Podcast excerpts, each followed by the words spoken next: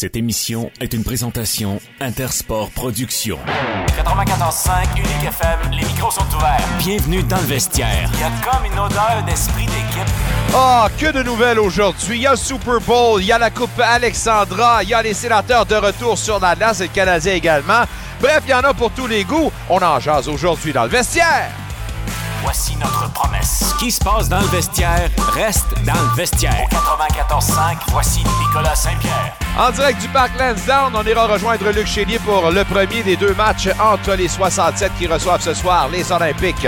Au Parc Lansdowne, on parle Ligue nationale de hockey avec Renaud Lavoie et Jacques Martin. Discussion football, oh qu'on en a.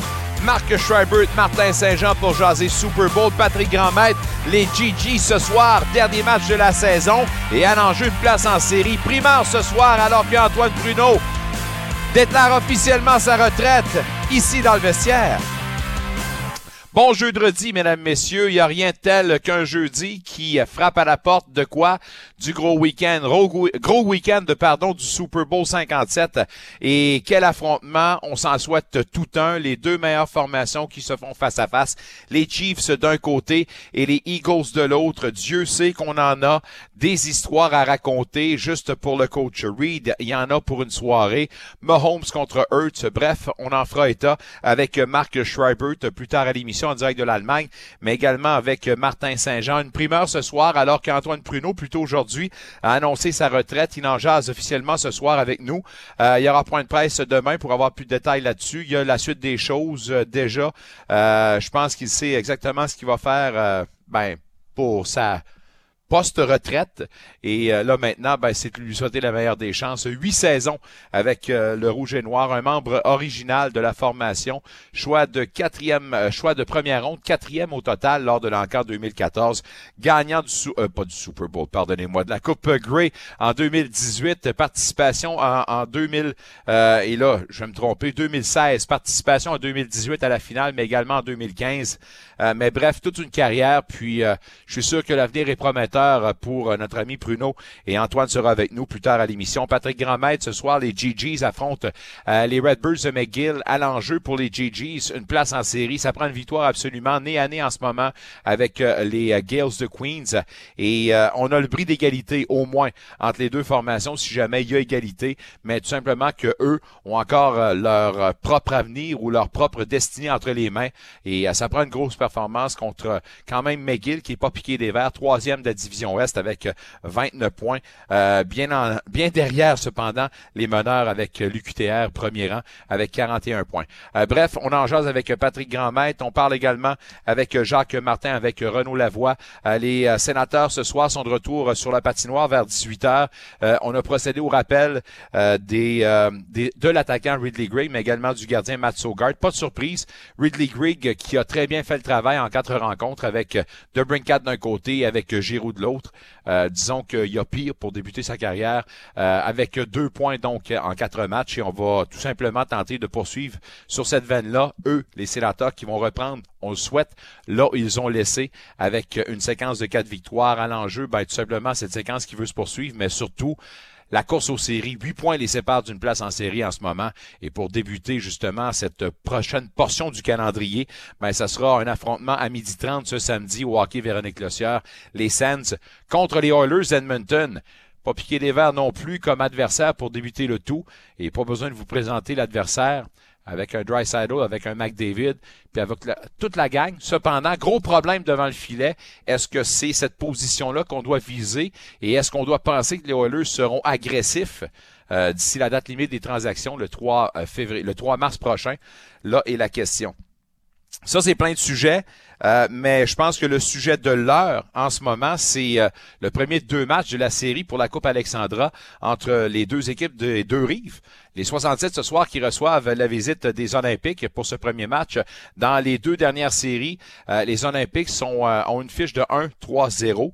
Et euh, je pense que dans l'histoire, les victoires sont plus du côté des 67. Mais bref, ce soir, on attend une grande foule. Et j'y serai d'ailleurs avec mon plus jeune. J'ai bien hâte d'ailleurs de voir ça parce que je pense que ce ce sera un grand, cru, cru parce que dans les années précédentes, il y avait tout le temps une formation qui dominait un petit peu plus sa, ben, sa ligue que l'autre, mais cette fois-ci, c'est deux équipes au sommet de leur art. La voix officielle des Olympiques, Luc Chénier qui est sur place là-bas. Luc, comment vas-tu? Salut Nick, ça va très bien. Hey, merci encore une fois de faire ça pour nous. Euh, on va commencer par le match d'hier euh, contre les Moussets. Victoire à l'arraché en tir de barrage. 3-2. On était inspiré par évidemment la soirée Benoît Groux. Euh, il y a eu un incident à l'extérieur. Zachary Lheureux qui aurait dardé un jeune de 16 ans. Il y a une enquête d'ailleurs sur l'événement. Peux-tu nous en jaser un petit peu plus? Ben écoute, on dit un coup de bâton, mais on a reçu de la Ligue un communiqué comme quoi qu'il n'y avait pas de conséquences au geste de l'heureux. Alors, simplement, là, on va balayer. Parce que j'ai pas eu la chance vraiment de, regarder le, geste parce que c'est quand les, euh, les Moussets ont sorti de la patinoire, euh, on était surtout concentré sur les Olympiques euh, au centre de la patinoire qui célébrait cette victoire face aux Moussets d'Halifax. Mais assurément, la Ligue a fait un suivi, regardé. Et finalement, après avoir vu les images, ont décidé de tout simplement là, de ne rien faire pour le geste. Tu sais, je peux pas dire si c'est un geste qui était euh, dangereux ou quoi, je ne l'ai pas vu, mais une chose est assurée, c'est que ça a tombé, euh, fait pas longtemps, la décision de la Ligue junior majeure du Québec. Francesco Lapena, qui a été l'étoile de la rencontre, lui qui a fait face à 40 lancés, rien de moins, dans cette victoire de 3 à 2. Parle-moi de la brillance du gardien des Gatinois. Écoute, c'est pas compliqué. Si la Pena n'est pas là hier face aux Moussed, il n'y en a pas de match. La raison pourquoi je te dis ça, c'est que les Moussed ont sorti très, très fort pour débuter la rencontre et euh, euh, été sa performance, on aurait pu voir un pointage facilement de 4 à 1 ou 4-0. Euh, écoute, c'était vraiment euh, le show La Pena hier soir. Un peu comme on l'a déjà vu contre les Olympiques parce que Francesco Lapena a déjà volé des matchs à lui seul face aux Gatinois. Puis euh, hier, c'est ce qui l'a permis aux Olympiques, c'est de gagner face au Mousset d'Halifax. Ça a permis également euh, de pouvoir relancer l'attaque à quelques occasions. Quand on, ton gardien fait le, gros arrêt, l'arrêt important là, qui devient l'arrêt qui va te relancer, euh, la Pena le fait plus souvent qu'à son tour. Écoute, pratiquement 20 tirs en zone dangereuse qu'on a répertoriés du côté des, des Moussettes d'Halifax. Alors, c'est quand même beaucoup. Euh, je pense que ça n'a peut-être pas été le meilleur match des Olympiques. Le premier 40 minutes, ça a été euh, un peu plus difficile. Mais par contre, plus ça allait, mieux que ça allait pour les Olympiques. Et euh, finalement, en tir de barrage, on a réussi. Joey Vitrano qui a marqué, qui a marqué un but pour la formation gatinoise, qui a fait en sorte qu'on a gagné ce match-là. Un peu comme la même façon qu'on le fait les Moussed à Halifax lors du dernier match. ça s'était terminé en tir de barrage, mais on voit, c'est une rivalité. Les deux formations ben, ne s'aiment tout simplement pas. J'allais dire, je pense que plusieurs souhaitent un affrontement en série entre ces deux formations-là parce que ça semble effectivement couteau tirant entre les deux clubs. Là. Oui, oui, oui, oui, les clubs. Écoute, euh, Rousseau qui est, euh, qui est un peu, euh, c'est un peu cocky. Là, dans il y a eu Luno qui a regardé le gardien adverse ben parce que lui-même avait fait une boutade à, lui, à lui-même lors du dernier match. Là. Oui, tu as parfaitement raison. Alors, ça a été de bonne guerre. Ça a été un bon match. Mais tu vois le talent, c'est euh, Jordan Dumais, c'est pas pour rien qu'il est le premier marqueur au Canada dans la Ligue euh, euh, la Ligue canadienne, s'il l'est encore parce qu'il était premier.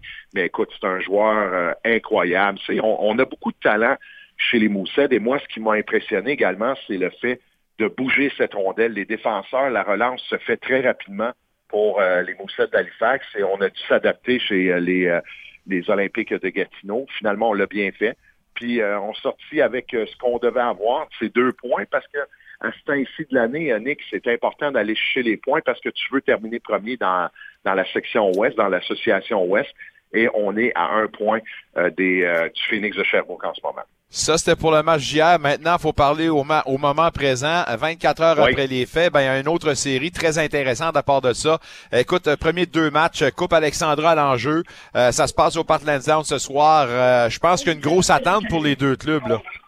Oui, ça va être un bon match. On a eu la chance de parler avec Martin Dagenet avant le match. Lui, c'est une équipe jeune, les 67 d'Ottawa également. On a une fenêtre de peut-être deux saisons. Alors, c'est une équipe qui est quand même jeune. Mais par contre, c'est une bonne formation, premier dans la Ligue junior majeure de l'Ontario. Les Olympiques, pas très loin au nombre de points derrière la formation des 67. Euh, j'ai hâte de voir le premier match. J'ai hâte aussi de voir comment on va sortir du côté des Olympiques parce qu'on a laissé beaucoup, beaucoup d'émotions Mhm. dans le match parce qu'il y a eu la présentation de Benoît Gros. Ensuite, ça a duré une demi-heure.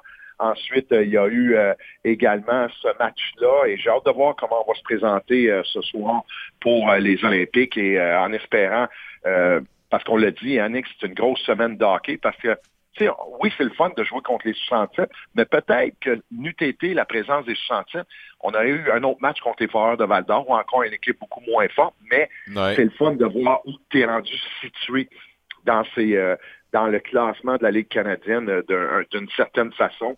Puis euh, j'ai hâte de voir comment ça, ça va jouer, mais je m'attends à un bon match. Puis tu as parfaitement raison. Dans les années passées, il y avait toujours une formation qui était peut-être moins bonne que l'autre. Là, on a la chance, on a deux bons clubs qui vont s'affronter ce soir.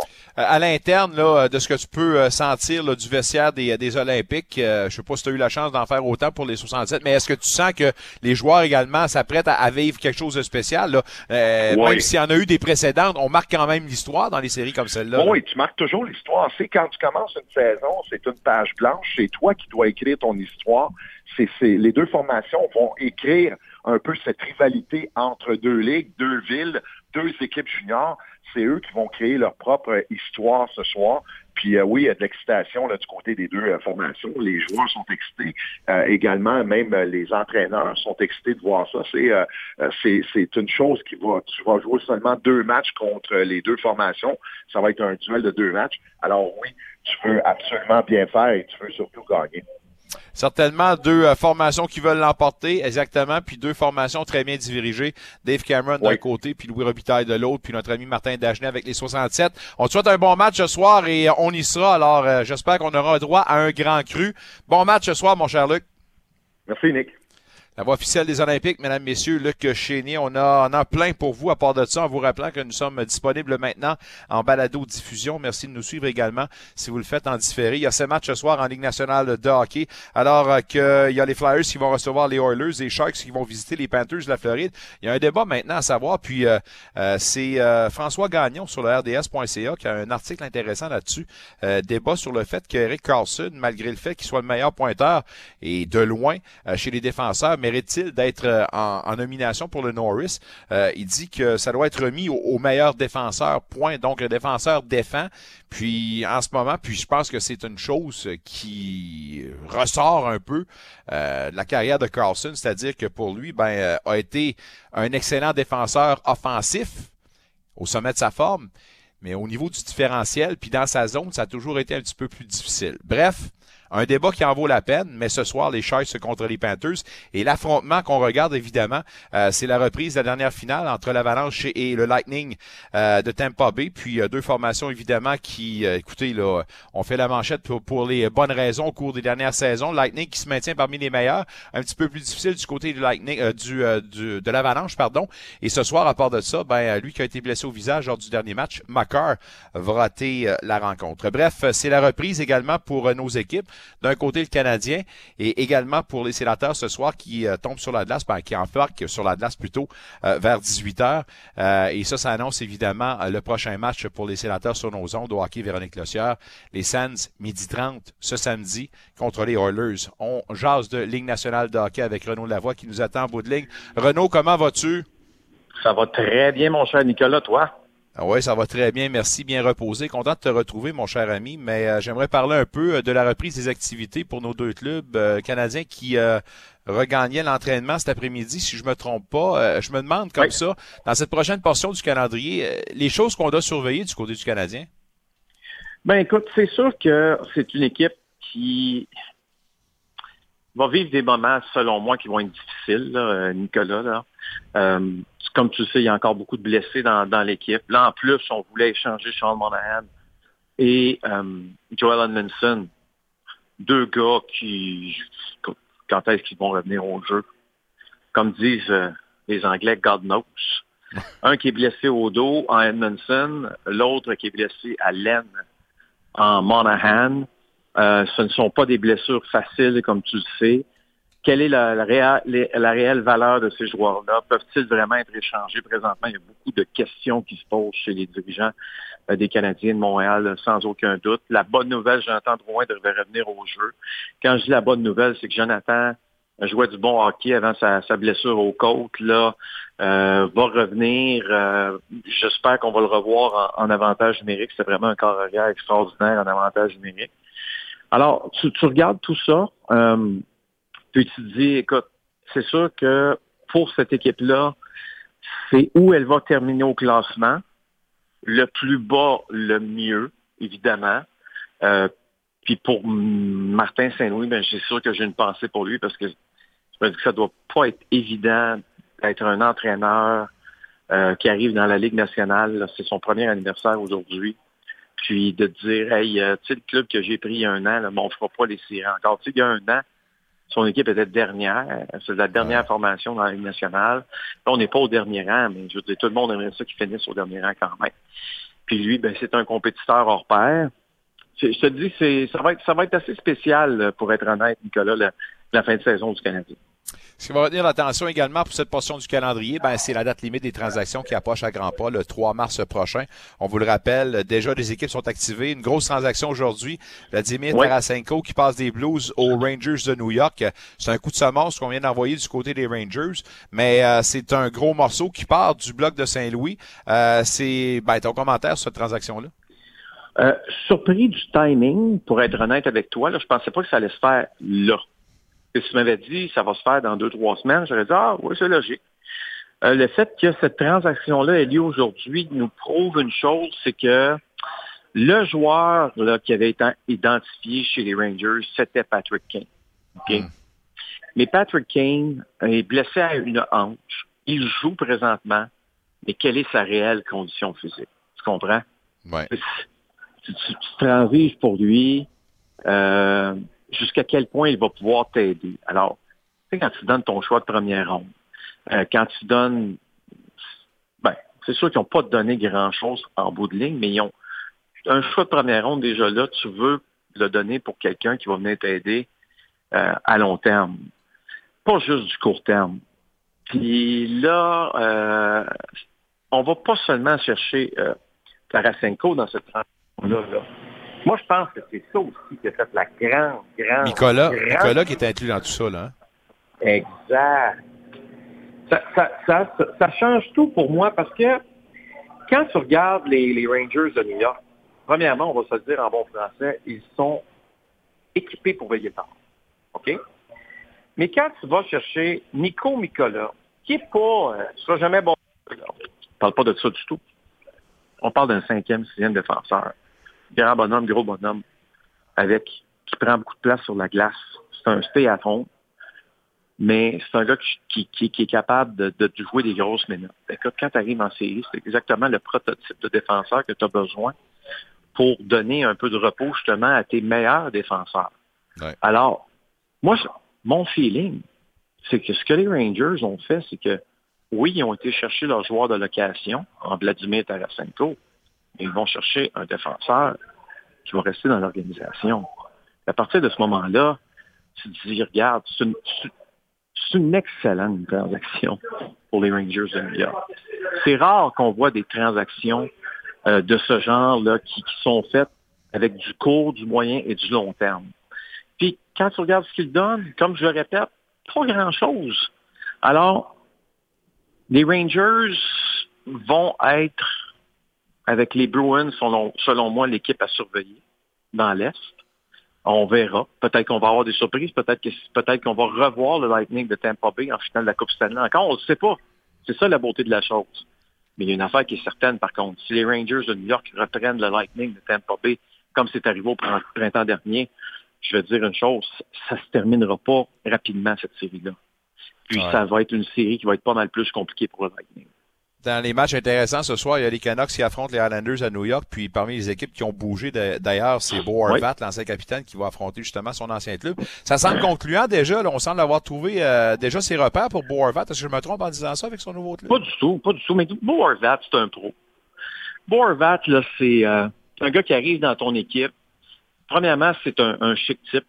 Euh, c'est quelqu'un qui se prend pas pour un autre.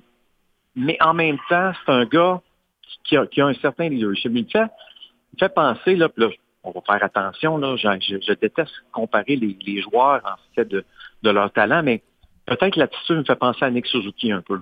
Hmm. Quelqu'un d'un peu gêné, un peu réservé, mais en même temps, euh, un, très bon leader. Dans le cas de Boravat, c'est quand, quand on a entendu Lou Lamoyello dire lui-même qu'il a signé le contrat, que c'était trop long pour trop d'argent. Lou Lamoyello dit ça, puis il fait ça à la blague. Mais en même temps, Borvat, lui, a beaucoup de pouvoir.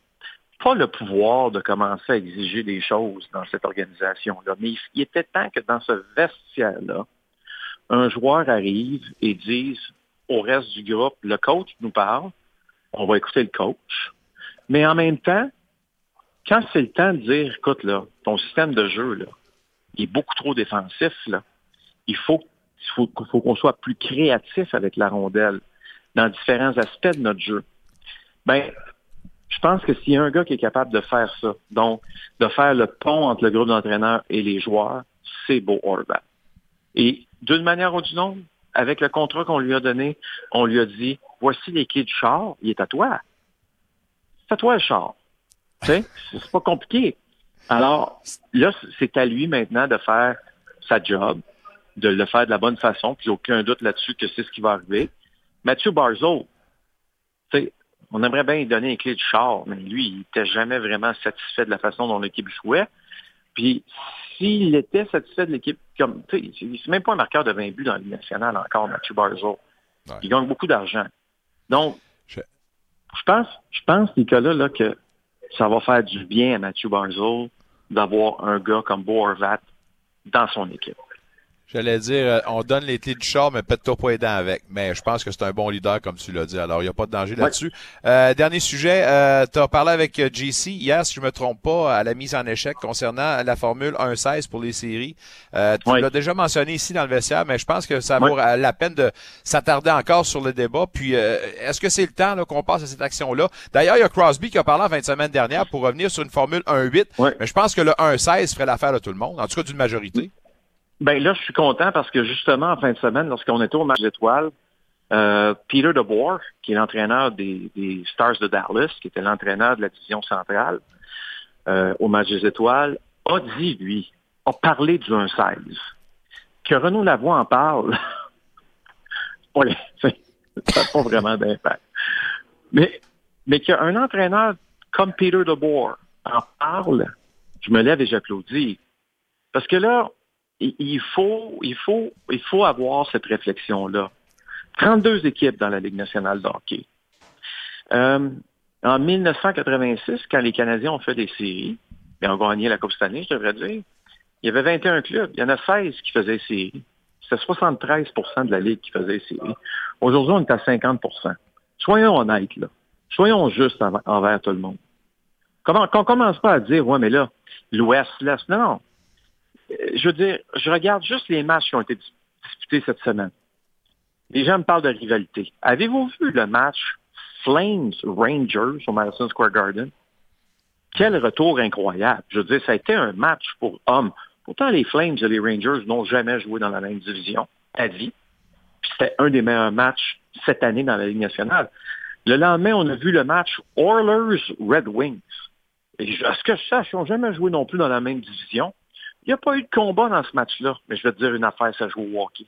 Puis c'était du hockey pour hommes. C'était du hockey comme on aime. Tu comprends? Alors, qu'on arrête, là, vraiment, là, de, de, commencer à, tout vouloir séparer, mettre des frontières. Et le Canadien a affronté Brown, tu sais combien de fois cette année? On parle d'une grande rivalité. Une fois. Lâche-moi avec tes rivalités. C'est n'importe quoi tu, veux dire, c'est, tu fais croire au monde quelque chose. Tu fais croire qu'il y en a une. Il n'y en a pas. oui, quand ils s'affrontent. Mais, mais pour moi, la rivalité, c'est l'intensité que les joueurs mettent dans, dans leurs actions sur la glace. OK? Puis si tu fais une formule 1-16, est-ce qu'on s'entend que tous les matchs ont une valeur? Tous les matchs peuvent faire. Un match sénateur-Kraken peut changer complètement la destinée soit du Kraken ou des sénateurs, alors que trop souvent, moi j'ai entendu tellement de hauts dirigeants dire Oh, les points, euh, mettons un, dirigeant, un dirigeant des Canadiens de Montréal. Oh, les, points perdus contre l'Ouest, ça change absolument rien. Ah non! Mais tu vois-tu un peu la mentalité? Ouais. Si les dirigeants ont cette ma- mentalité-là, imagine-toi les joueurs. Bon, pas grave, qu'on gagne, qu'on perd à soir. Ce qu'il faut gagner, c'est nos matchs contre l'Est. Ben oui, bravo, félicitations. Mais je pense que ça donnerait aussi un peu d'espoir aux autres équipes parce que souvent, c'est arrivé souvent dans les dernières années, qu'il y avait 10 équipes de l'Est qui étaient dans les 16 premiers dans la Ligue nationale au classement général. Il y en avait seulement 6 de l'Ouest qui étaient dans les 16 premiers. Mais évidemment que les euh, équipes 9 et 10 au classement général de l'Est ne faisaient pas les séries.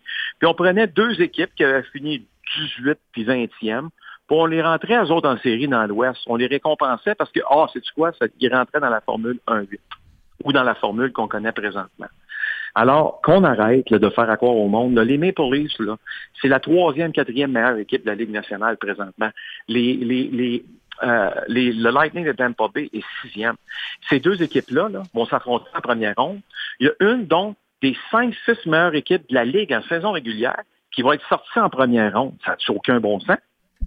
Non, t'as raison. T'as raison. Mais tu fais- Puis en plus, en plus, on dit souvent que les rivalités naissent dans les séries. Alors, est-ce que justement le fait d'affronter peut-être d'une façon plus récurrente des clubs de l'Ouest, ça amplifierait peut-être l'enjeu dans les matchs de saison régulière? Des fois, on baille au Ben, corneille quand on voit un match euh, d'un club de l'Est contre un club de l'Ouest? Tu as tout compris, ça amplifie, ça fait en sorte que ta saison régulière a beaucoup plus de valeur en passant.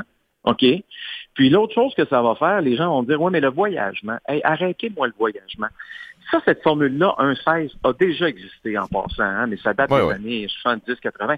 Là, on me disait, ah, ça n'a pas marché. Ben oui, ça n'a pas marché. Seigneur du bon Dieu, tes gars voyageaient en charter, en, en- en vol commercial.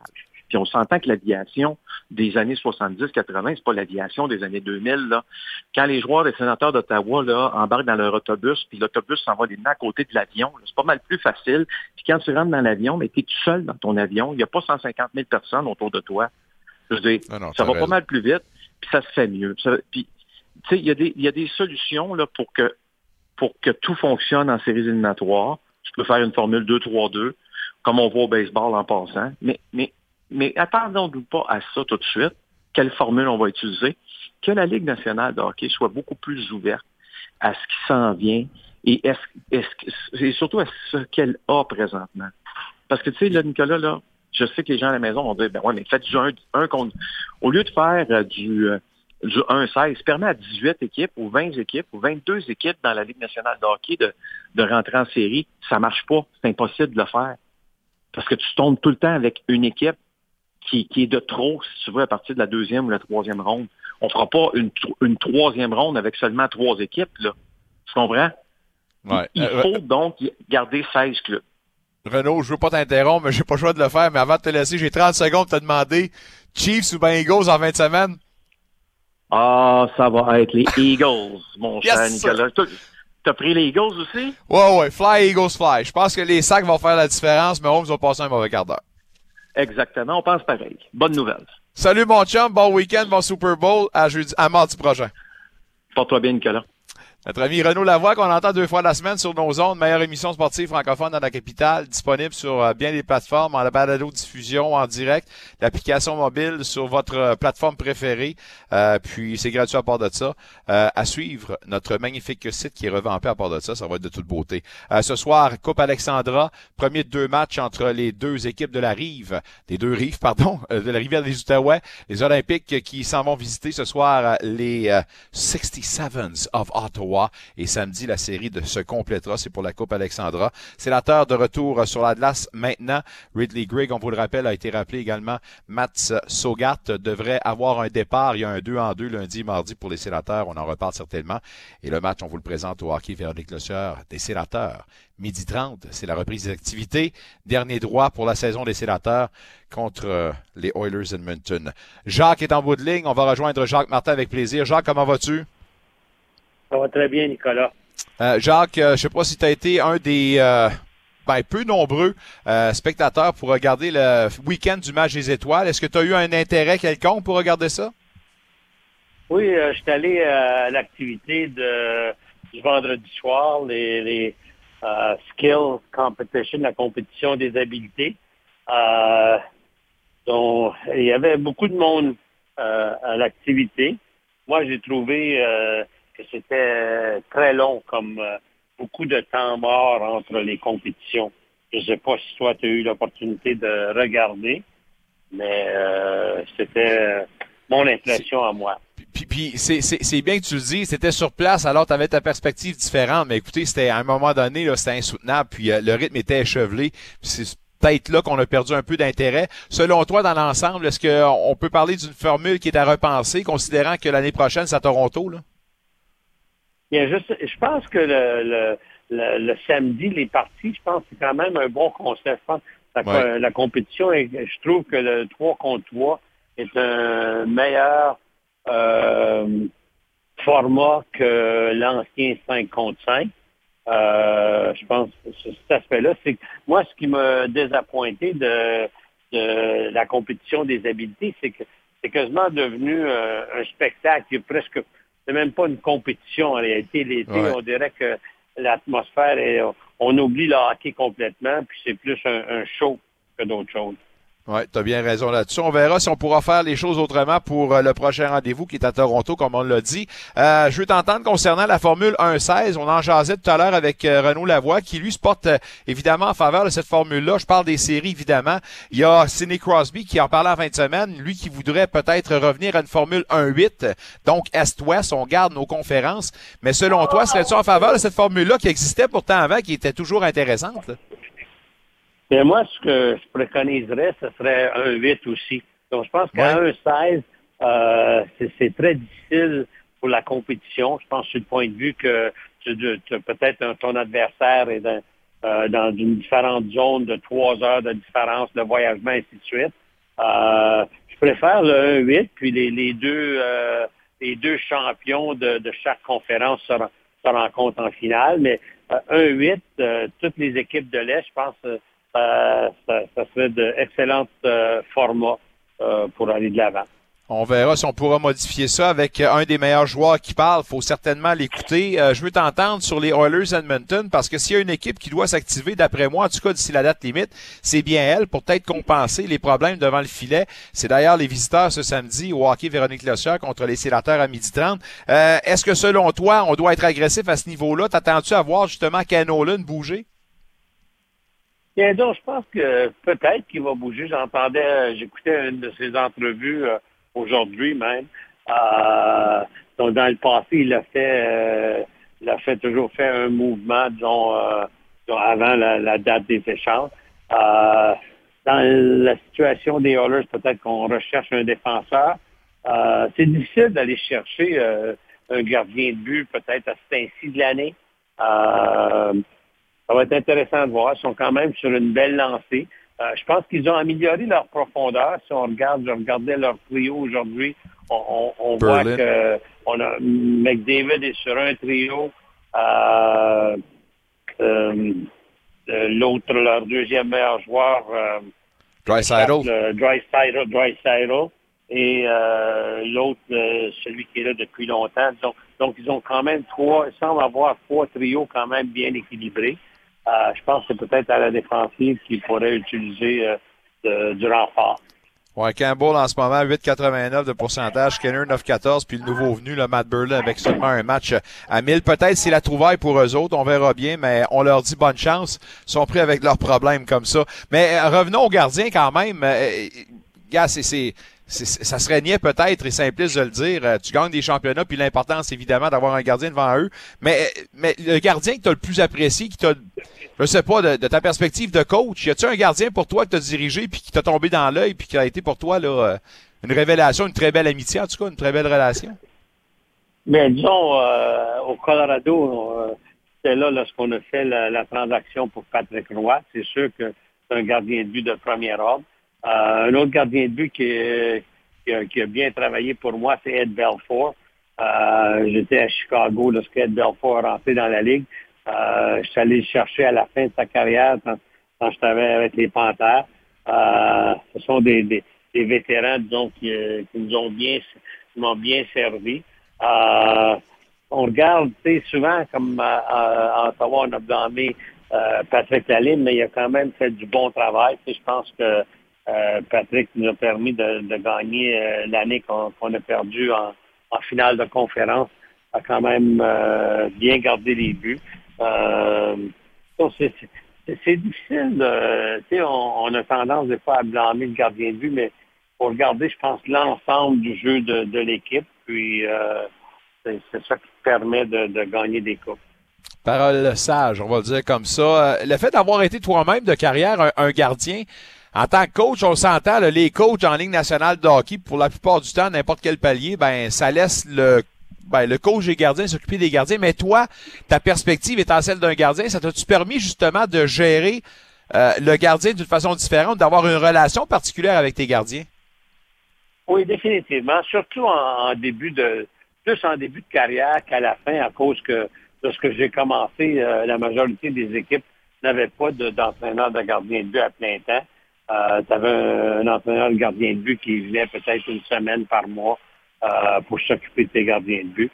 Euh, lorsqu'on parle de gardien de but aussi, c'est intéressant parce que les deux les deux années qu'on a gagné les coupes à, à Pittsburgh, on a eu besoin de, deux gardiens de but en réalité. Si, je me rappelle bien, ma première année, en, réalité, on avait eu trois gardiens de but. C'était notre troisième qui avait commencé les deux premières parties de notre première Et ensuite, euh, c'était l'année de, Matt Murray. C'était sa première année et il a très bien performé. Marc-André Fleury était blessé, avait manqué au-dessus de deux mois lorsqu'il est venu, lorsqu'il est revenu dans les séries. Euh, c'était en finale de conférence contre Tampa. Il avait joué un match, mais après une absence tellement prolongée, euh, c'était pas euh, c'était difficile pour lui de retrouver son timing. Mais la deuxième année, la deuxième coupe de 2017, il faut, lui donner beaucoup de crédit parce que avant que Matt Murray prenne le, filet contre les sénateurs, Marc-André Fleury avait été un facteur, surtout en, en semi-finale contre les Capitals de Washington. Il avait vraiment euh, bien performé, nous permettant de, gagner cette série-là. Et euh, lorsque lorsqu'il est sorti du filet, euh, je pense que c'était le, troisième parti contre les sénateurs. Il n'a jamais eu l'opportunité de revenir et Matt Murray a, bien fini pour qu'on puisse gagner une Coupe Stanley. Donc, c'est important. Puis, c'est des gardiens de but, comme définitivement à Pittsburgh, ces deux, gardiens de but-là. Euh, j'avais quand même une, très bonne relation avec. Dernier petit sujet pour toi, c'est sûr qu'en 20 semaines, c'est le Super Bowl 57. Je m'en voudrais de pas te demander ta question. La question à 100 000 Ta prédiction, Eagles ou Chiefs? Ben pour moi, ma prédiction, c'est les Chiefs. Euh, je pense que c'est une équipe bien équilibrée. c'est une équipe que j'espère qui, gagne le Super Bowl. C'est une journée spéciale pour toi. Tu fais ça d'une façon particulière ou tu es bien tranquille dans ton salon? Ah, on va être tranquille, probablement. on, va, on, va voir, mais euh, on va, on va enjoy la, la partie, c'est sûr. Oui, je t'en souhaite un bon apport de ça. La semaine prochaine, vendredi, moment important alors qu'on va retirer euh, à jamais le numéro 25 de Chris Neal. Certainement un sujet dont on parle jeudi prochain lors de notre prochaine rencontre. Bon week-end, bon Super Bowl. Merci de nous accorder le temps que tu nous donnes. Puis on se dit à la semaine prochaine, Jacques. Toujours un plaisir, Nicolas. jeudi prochain. Merci. Au revoir. Jacques Martin, mesdames, messieurs, qui nous jase de hockey une fois la semaine dans la meilleure émission sportive francophone dans la capitale. Quel bloc, mesdames, messieurs. On a parlé de la Coupe Alexandra 67 olympique. Premier match ce soir au Parc Lansdowne avec Luc Chénier. On a jasé Ligue nationale de hockey avec Renaud Lavoie et avec Jacques Martin. De l'autre côté de la pause, on parle Super Bowl 57. Martin Saint-Jean, entre de deck. Mais tout d'abord, Marc Schreiber en direct de l'Allemagne. Ich liebe dich, Marc!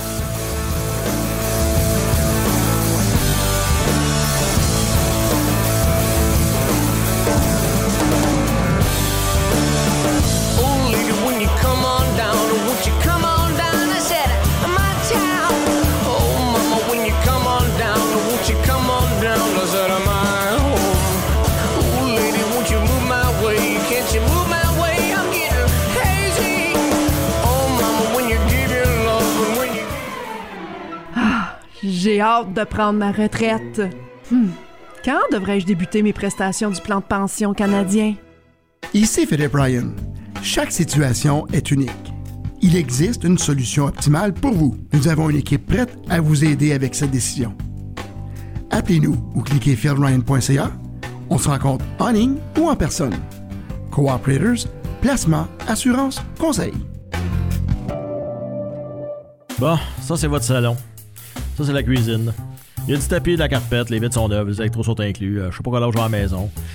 Il n'y a pas de négociation, puis j'ai 20 minutes pour vous. As-tu des questions? Vous désirez trouver le service qui vous convient? Alors choisissez une courtière à l'écoute, intègre et surtout dévouée à vous aider. Ne pas choisir Véronique Lecière, c'est comme ne pas avoir de défenseur. Pour tous vos besoins en immobilier résidentiel et commercial, je suis à votre service. 819-664-3308. Piste de danse. Animé par notre DJ Denis Chénier. Ici Denis Chénier. Je vous invite toutes les semaines sur cette station pour la grande messe du dance, de la pop et du disco. 5 heures de musique parfaitement mixée pour votre soirée. Swish, swish, bish. Another one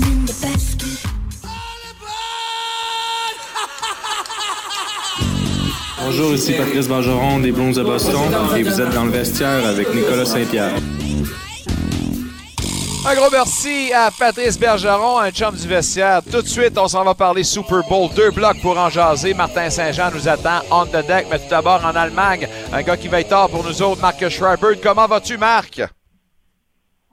Ça va très bien. Écoute, je suis pas tellement loin de l'Allemagne. On est rendu en Hollande pour la dernière Coupe du Monde de l'année, mais mais tu t'es pas vraiment trompé, je suis pas très loin. bon, ben excellent. Ça va bien pour vous autres en passant? ouais, c'est euh, dès demain matin, dans, à peu près 7 heures, nous autres, on est déjà, on est déjà rendu vendredi. Là. Donc, on, on entend la dernière Coupe euh, du monde de la saison. Je sais pas comment tu vas vivre ça euh, dimanche. Je sais pas si tu auras le temps de vivre ça, mais c'est toujours un événement. Puis pour un, un, fan de football, je suis sûr que c'est un rendez-vous que tu veux pas manquer. là. Puis écoute, on va pouvoir le suivre facilement parce que, étant donné qu'on est 6 heures à, l'avance, donc euh, le match qui, qui, commence plus dimanche soir, ben nous, nous, il va commencer en pleine nuit. On aura complété en plus la Coupe du Monde. Je peux te dire qu'on ne dormira pas avant de prendre l'avion. Deux des meilleures formations s'affrontent. Comment tu vois justement l'affrontement du Super Bowl 57? On est vraiment choyé. tout le monde en parle, mais quand on regarde ce qui s'est passé cette année, tu complètes ta saison régulière des deux dans les deux conférences, puis les deux équipes qui sont classées premiers de chaque côté, c'est sûr, ces deux équipes qui s'affrontent en finale du Super Bowl. Donc, on est choyé parce que quand tu regardes les statistiques des équipes, c'est peut-être sur papier les meilleurs en termes de joueurs productifs, de joueurs spectaculaires qui peuvent faire des grands jeux. Puis, la seule chose qui balance un peu quand tu regardes les statistiques, qui penche d'un peu d'un côté, c'est que les Eagles semblent avoir une équipe un peu plus équilibrée des deux côtés du ballon. Que défensivement, du côté des Chiefs, quand tu regardes l'ensemble de la saison, on a donné beaucoup plus de points, puis on a donné beaucoup plus de verges, ce qui voudrait peut-être dire qu'en statistique, on a une défensive un peu moins euh, productive que la défensive des Eagles. Mais sinon, on est choyé. On va vous présenter une édition spéciale de la capsule avec vos lunettes de coach en préparation de ce grand rendez-vous. Puis tout de suite, je vous invite à les mettre parce qu'on va parler justement euh, de l'aspect euh, comment vaincre les Chiefs euh, de la part des, Eagles. Puis comment tu vois justement l'aspect tactique de la part du coach Sirianni? Ben, voilà. Et donc, c'est intéressant de jouer ce jeu-là. Fait qu'on va mettre nos, les lunettes de coach des Eagles. On, on fait semblant qu'on est coach des Eagles. Puis on se dit, ben, comment on fait pour vaincre les Chiefs? Tu sais, toi-même, quand je, te demanderais de nommer, tu sais, quelles sont les grandes qualités dans l'ensemble de cette équipe-là des Chiefs de Kansas City, ben, tout le monde va mentionner qu'il y a une offensive et un carrière qui sont extrêmement difficiles à arrêter. Et donc, les deux choses qui me viennent en tête sur qu'est-ce qu'on pourrait faire pour vaincre les Chiefs, la première, c'est qu'il va falloir contenir le carrière, Patrick Mahomes, mais si on pouvait le faire, quand je dis contenir, le forcer à rester dans sa pochette, parce que lui, il est bon pour courir latéralement quand il se met à courir latéralement, c'est pas qu'il va nécessairement toujours gagner un paquet de vierges en courant, c'est qu'il achète du temps. Il se déplace latéralement, puis il trouve une façon de lancer le ballon en dernière seconde. Des fois, on en a parlé souvent, sur son pied gauche, sur son pied droit, quasiment tombé par terre, mais il réussit à sortir une passe. Mais il, fait moins ça, Nicolas, quand il reste dans sa pochette. Mais pour ça, il faut que tu réussisses à le faire, à le garder dans sa pochette en envoyant quatre joueurs de ta défensive. Il faut que tu mettes une pression à quatre. Parce que quand tu fais ça, tu peux donc, derrière les joueurs qui mettent une pression sur euh, le carrière, ils peuvent jouer une défensive plus de zone. Puis un joueur défensif qui joue en défensive de zone, il garde pas ses yeux sur un seul receveur. Il garde ses yeux sur le corps arrière. Il recule dans sa zone, puis tout le monde garde les yeux sur Patrick Mahomes. Puis pour jouer de la zone, il ne faut pas que tu envoies plus que quatre personnes sur le corps arrière. C'est très mathématique, ça. Je te dirais que ça, ça va être la première chose. Tu veux vaincre les Chiefs, être capable de mettre la pression sur le corps arrière sans blitzer. Il faut que tu sois capable de le faire sans blitzer. Et donc, l'autre chose que je retiens, c'est qu'il va falloir que, du côté des il va falloir que ta grande force dans la saison, c'était de courir le ballon. Tu étais hyper habile à courir le ballon. Euh, et donc, il va falloir que tu t'assures que, de, que quand tu vas avoir toi-même le ballon, que tu gardes, cours là le ballon parce que Patrick Mahomes, il va être sur le banc pendant ce temps-là. C'est particulier un petit peu, hein, mais tu veux vaincre les Chiefs, cours le ballon, contrôle le temps. Contrôle le temps? Oui, c'est pas évident. Oui. Non, c'est pas évident. Mais la façon de le faire, c'est d'aller chercher 3, 4, 5 verges au sol. C'est la force des Eagles. Et donc, de vaincre les Chiefs, imaginez-vous, ça va être capable d'aller chercher quelques verges au sol à chaque portée pour aller chercher des premiers essais, que tu le gardes sur le, le banc des joueurs. Patrick Mahomes et toute son attaque explosive, ils attendent. Ils attendent leur tour. Ça, c'est une bonne façon de battre les Chiefs. Maintenant, il faut, faire l'inverse. On met les lunettes de coach des Chiefs, on regarde les Eagles. Comment on fait pour battre les Eagles? Ben, exactement l'inverse de ce que je viens de te dire. Si tu veux battre les Eagles, il va falloir que tu les forces à buter. Si tu protèges ton Patrick Mahomes, puis tu arrives à le protéger comme il faut, puis eux autres, il y aura juste quatre personnes pour essayer de venir l'arrêter ton Patrick Mahomes. Ben, il va falloir éventuellement que les Eagles ils commencent à envoyer des blitz, plus de blitz. Presque à 5 ou à 6. Et là, ça veut dire qu'ils vont jouer du homme à homme à l'arrière. Puis, dans ce temps-là, c'est là qui est dangereux, ce Patrick Mahomes-là, parce qu'il gagne du temps et achète du temps. C'est impossible pour la défensive de suivre super longtemps un receveur de passe qui, court à droite, qui change de direction, qui accélère, qui décélère. Ils finissent tous par se libérer. C'est ça la force des Chiefs. La force des Chiefs, c'est qu'ils conservent le ballon, court à droite, court à gauche, ils achètent du temps. Donc, pour, pour vaincre les Eagles, les Chiefs, il faut juste qu'ils protègent leur carrière, et qu'ils lui donnent la chance de gagner du temps, d'acheter du temps. Et finalement, on le disait tantôt, la meilleure équipe au sol pour moi, euh, vraiment, ça a été les Eagles cette année, parce qu'ils sont capables de courir avec leur carrière, ils sont capables de courir avec un excellent porteur de ballon. Il va falloir que la défensive des Chiefs, à limite les Eagles au premier essai.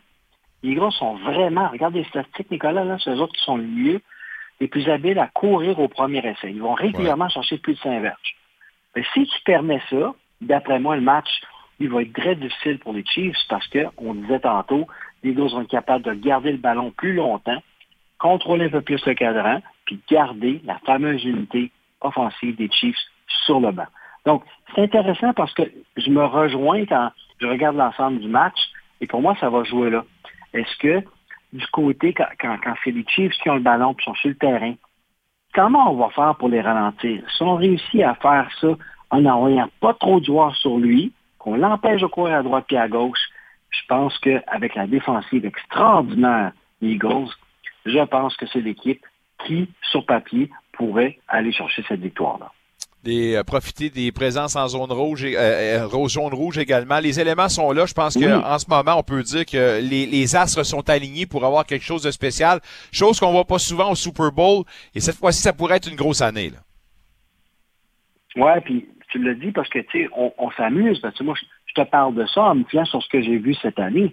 De quelle façon je pense qu'on peut, si on coach une des deux équipes, se préparer tactiquement. Mais au bout de la ligne, ce qui compte, là, vraiment, c'est le nombre de fois que tu vas être capable de donner le ballon en zone rouge, à l'intérieur de la ligne de 25 adverses, puis que tu vas compter des points quand tu arrives là.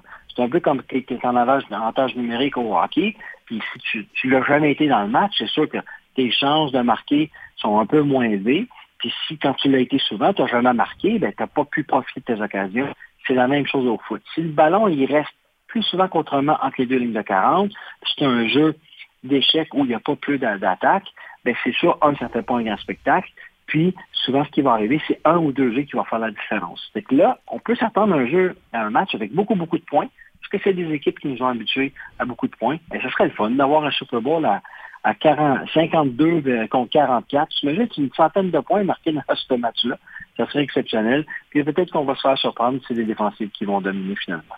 J'ai vraiment hâte de voir ce match-là, puis l'affrontement. On se souhaite encore une fois un grand spectacle. Dernière question. On a 10 secondes pour en parler. Ouais. Ta prédiction qui l'emporte? Ben, je vais t'en donner deux. La première, ça va être, je pense, les Eagles. Je pense les Eagles. Parce, parce que, pour moi, souvent, il y a des adages qui disent en football que les bonnes offensives vont te gagner des matchs en saison, mais si tu as une très bonne défensive, ça va te gagner un championnat. Et pour moi, les- la défensive des Eagles va faire la différence dans le match. Deuxième chose, je pense qu'on va tous être gagnants parce que tous les éléments sont réunis pour avoir un grand match.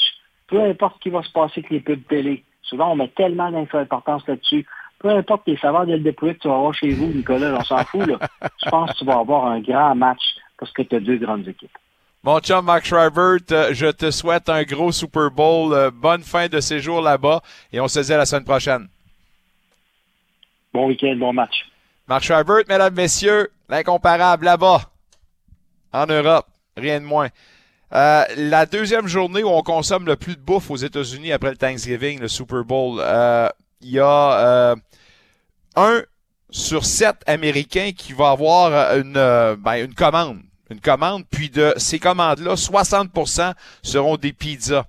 Un milliard d'ailes de poulet seront mangées et seulement aux États-Unis, 8 millions, 8 millions, 4 tonnes d'avocats seront consommés pour ce week-end. Aïe, aïe, aïe. Donc, on va festoyer. On a entendu tous nos intervenants là-dessus. On va jaser maintenant pour poursuivre la discussion sur le Super Bowl 57 à Martin Saint-Jean. Mais à Martin Saint-Jean, avant de parler aux spécialistes, je vais parler aux fans. Comment tu vois cet affrontement-là? Écoute, ils ont fini premier, chacun dans leur conférence. Ben là, c'est le summum. Qui seront vraiment les champions des champions? Euh, Il y a tellement de belles choses. Deux frères qui s'affrontent pour la première fois, la famille Kelsey, qu'on les a vus vraiment très actifs sur les réseaux sociaux NFL Network, qui ont bien du plaisir, mais maman très, très fière de deux petits gars, honnêtement. Puis qu'est-ce que j'aime, c'est que c'est pas des, des, des gars qui sortent d'Alabama, de Georgia. Tu sais, deux petits gars bien normaux, une famille qui n'avait pas trop d'argent, a été à l'université du coin, qui est à Cincinnati, qui n'est pas reconnue pour une grosse université aux États-Unis. Ils ont fait ce qu'elle avait à faire. Travis s'est fait repêcher en troisième ronde. Jason, sixième ronde. Puis on se dit qu'il était trop petit, peut-être difficile d'être centre, peut-être backup au mieux. Les deux gars, non seulement vont s'affronter au Super Bowl, sont déjà champions d'un Super Bowl, et en plus, ils s'en vont, c'est les futurs membres du Temple de la Renommée. C'est tellement une belle histoire. Puis il y en a plusieurs belles histoires dans cette confrontation-là qu'on va décortiquer ensemble. Oui, effectivement. Puis euh, c'était une des histoires dont je voulais te parler parce que je me disais que dans tous les angles qu'on a sortis, lequel t'intéresse le plus? Je pense sérieusement que les frères Kelsey, c'est euh, certes une belle histoire, puis euh, un angle qu'on va surveiller. De l'autre côté, Andy Reid qui va affronter celui qui a décidé de limoger quand il a pris les rênes des Chiefs, Sirianni. Il y a eu plusieurs, évidemment, encres et plusieurs commentaires qui ont été mis là-dessus. Au niveau des, euh, des, maîtres à penser de ces deux formations-là, on doit quand même donner à César ce qui euh, revient à César. Reed est reconnu pour ce qu'il a fait, mais Sirianni également mérite d'être là où il est en ce moment. Puis Andy Reid l'a dit, c'est vraiment sans rancune a congédié Nick Sirianni parce qu'il ne connaissait pas du tout alors qu'il était entraîneur des receveurs du côté des Chiefs dans cette époque-là. C'est normal. Quand tu arrives avec une équipe, n'importe quel entraîneur veut amener ses connexions, les gars avec qui il est habitué de travailler avec. Fait que Sirianni était très, très jeune puis il ne connaissait pas. Donc, ils l'ont bien dit. Mais d'après moi, Sirianni, il l'a encore sur le cœur parce que j'ai vu la poignée de main à NFL Network puis ah, d'après moi, ça l'a fatigué qu'Andy Reid n'ait pas pris deux secondes de lui parler puis il va vouloir lui mettre ça dans la face en fin de semaine. C'est sûr que vous me dites qui je prends, c'est impossible de ne pas prendre Andy Reid. Sirianni, c'est beau ce qu'il fait, vraiment, le, le- revirement de situation en deux ans seulement du côté de Philadelphie, quand on a décidé de dire que, bon, ben c'est fini Carson Wentz, on s'essaie avec un jeune comme Jalen Hurts, puis deux ans après, on est déjà au Super Bowl, c'est wow. Mais de l'autre bord, Andy Reid, c'est incroyable le succès qu'il a eu dans le passé, encore au moment présent, tant en Philadelphie euh, qu'à Kansas City. Il y a même de la stabilité, puis il y a toujours des, des lapins qui sortent de son chapeau. C'est sûr qu'on va voir un jeu truqué puis j'ai vraiment hâte de voir ça va être lequel dimanche. Ben, on a de la suite dans les idées parce que c'était ma prochaine question. Euh, Andy Reid, qui est le seul entraîneur de l'histoire à avoir 100 victoires avec deux formations différentes, il a passé plusieurs saisons avec les Eagles et c'est sûr que le bonhomme s'en va là, pas pour avoir de l'air d'un touriste. Alors, il veut certainement causer la surprise et je me demandais si tu t'attendais justement à quelques jeux surprises pour déstabiliser les Eagles. Tu viens de répondre à ma question. Il va se passer quelque chose de spécial pour les Chiefs. ça. il va se passer quelque chose de spécial. Puis ma prédiction, on le voit cette année, il a fait beaucoup de jeux surprises en offensive. Puis je pense que le monde s'attend trop de voir ça va être quoi son jeu surprise en offensive que ça va se passer sur les unités spéciales. C'est ma prédiction. J'ai hâte de voir ce que ça va donner dimanche, mais on, s'attend trop à ça. Euh, je pense que ça peut être peut-être un, un- dégagement qu'on s'attendait que finalement, c'est c'est pas ça du tout. Euh, au lieu de faire un placement, on va y aller pour un quatrième avec un jeu truqué. Je m'attends à quelque chose du genre dans ce match-là. Euh, les deux corps arrière, Mahomes d'un côté, Hurts de l'autre. Hurts qui, en- encore une fois, là, fait parler de lui pour les bonnes raisons, puis mérite encore une fois d'être là. De la nouvelle génération, même si Mahomes est dans le même groupe, quand même le plus vieux à 27 ans.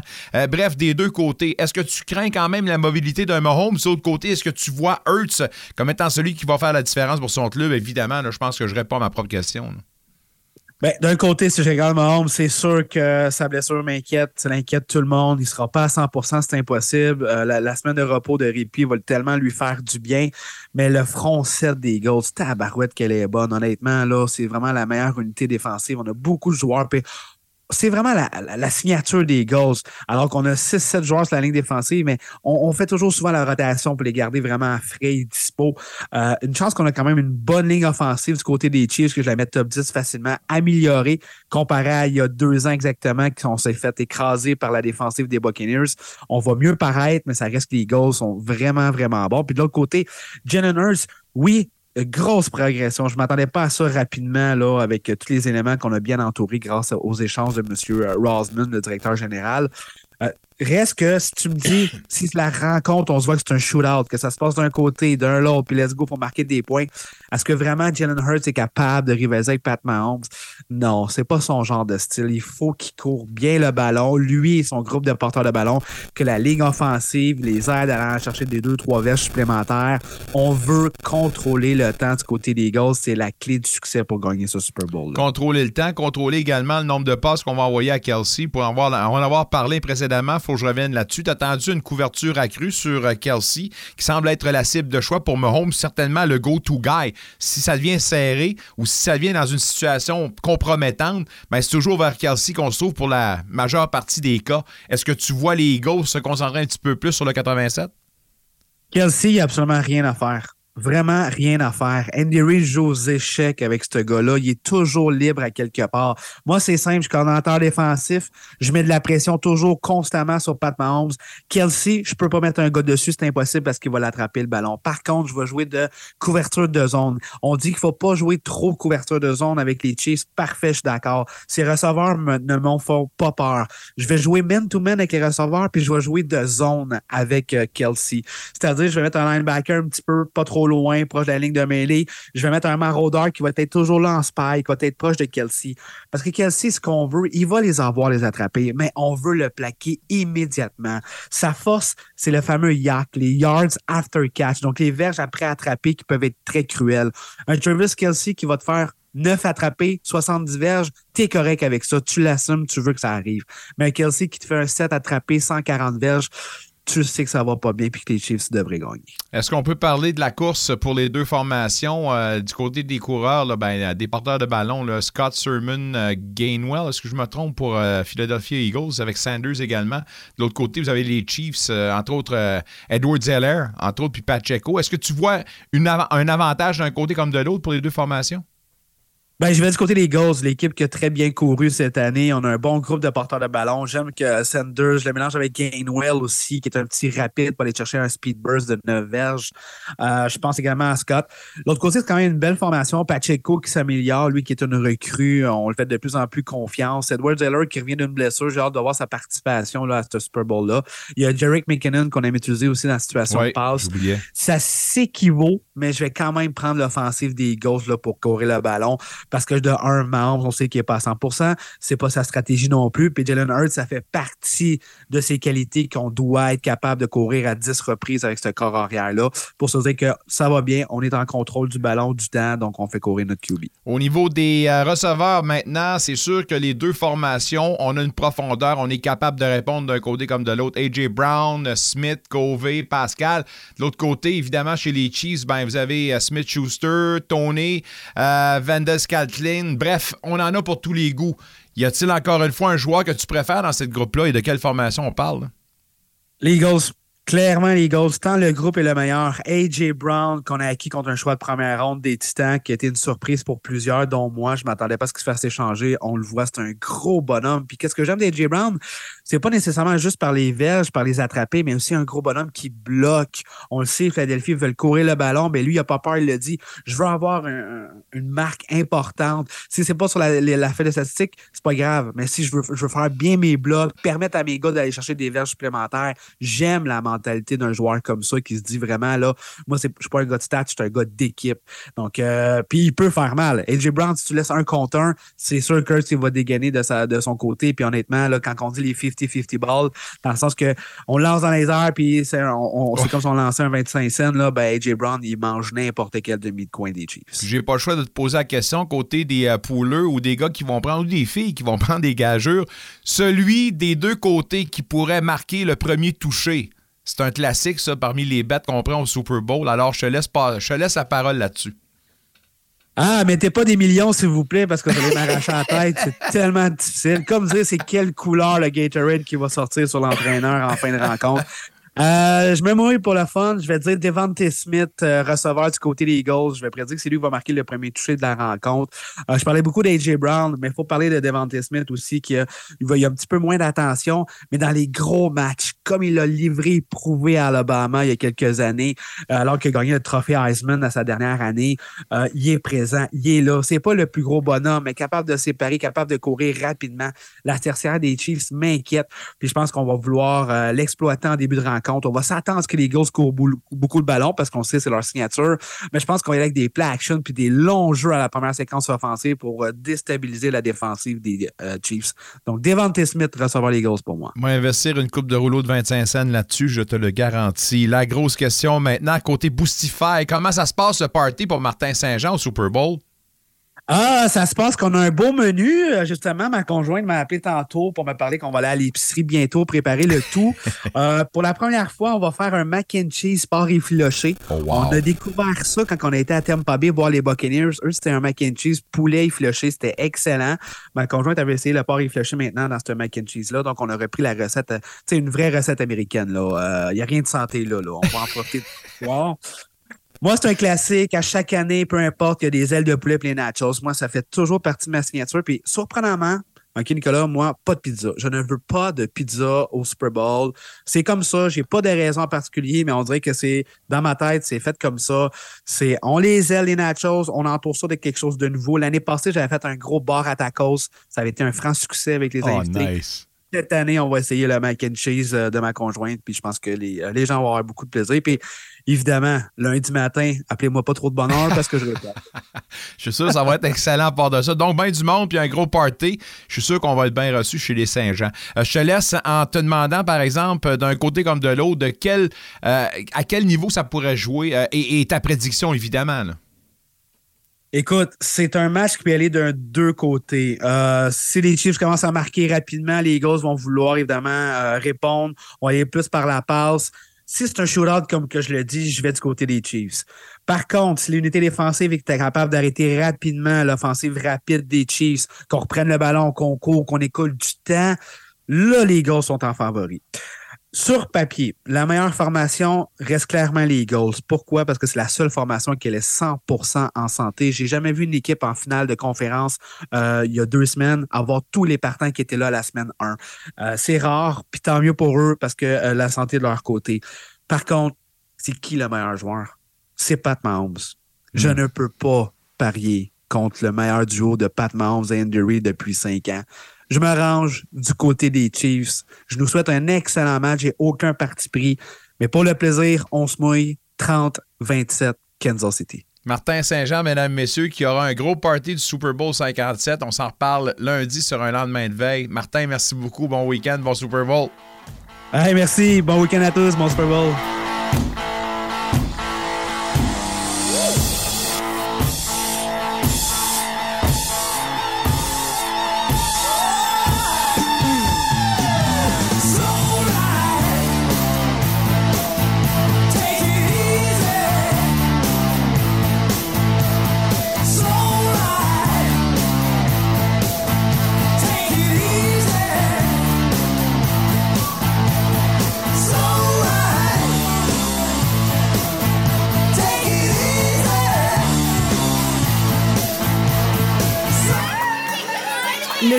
Et la réussite scolaire de vos enfants nous tiennent à cœur.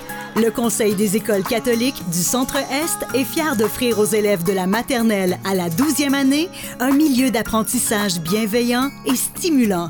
Pour une éducation de premier choix en français, faites confiance au E CECCE.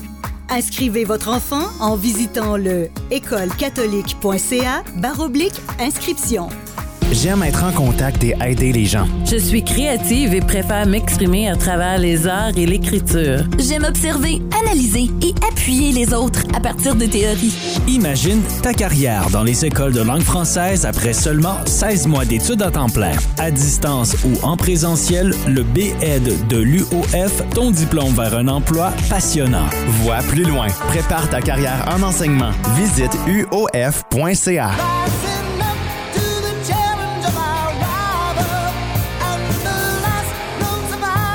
Ici Jean-Pascal et vous écoutez dans le vestiaire au 94.5 Unique FM Sport. Le retour dans le vestiaire et euh, celui à qui on parle maintenant, ben, on lui parlait pas plus tard qu'hier, mais en raison des circonstances, on pouvait pas mentionner la nouvelle qui a été annoncée aujourd'hui, c'est-à-dire sa retraite. Alors, en déplacement quelque part entre Ottawa et Montréal, on va rejoindre tout de suite Antoine Bruno. Antoine, fallait garder ça secret, là, tout simplement. Là. Ben oui, exactement. Je voulais, je voulais respecter le pro- processus de l'annonce et tout ça.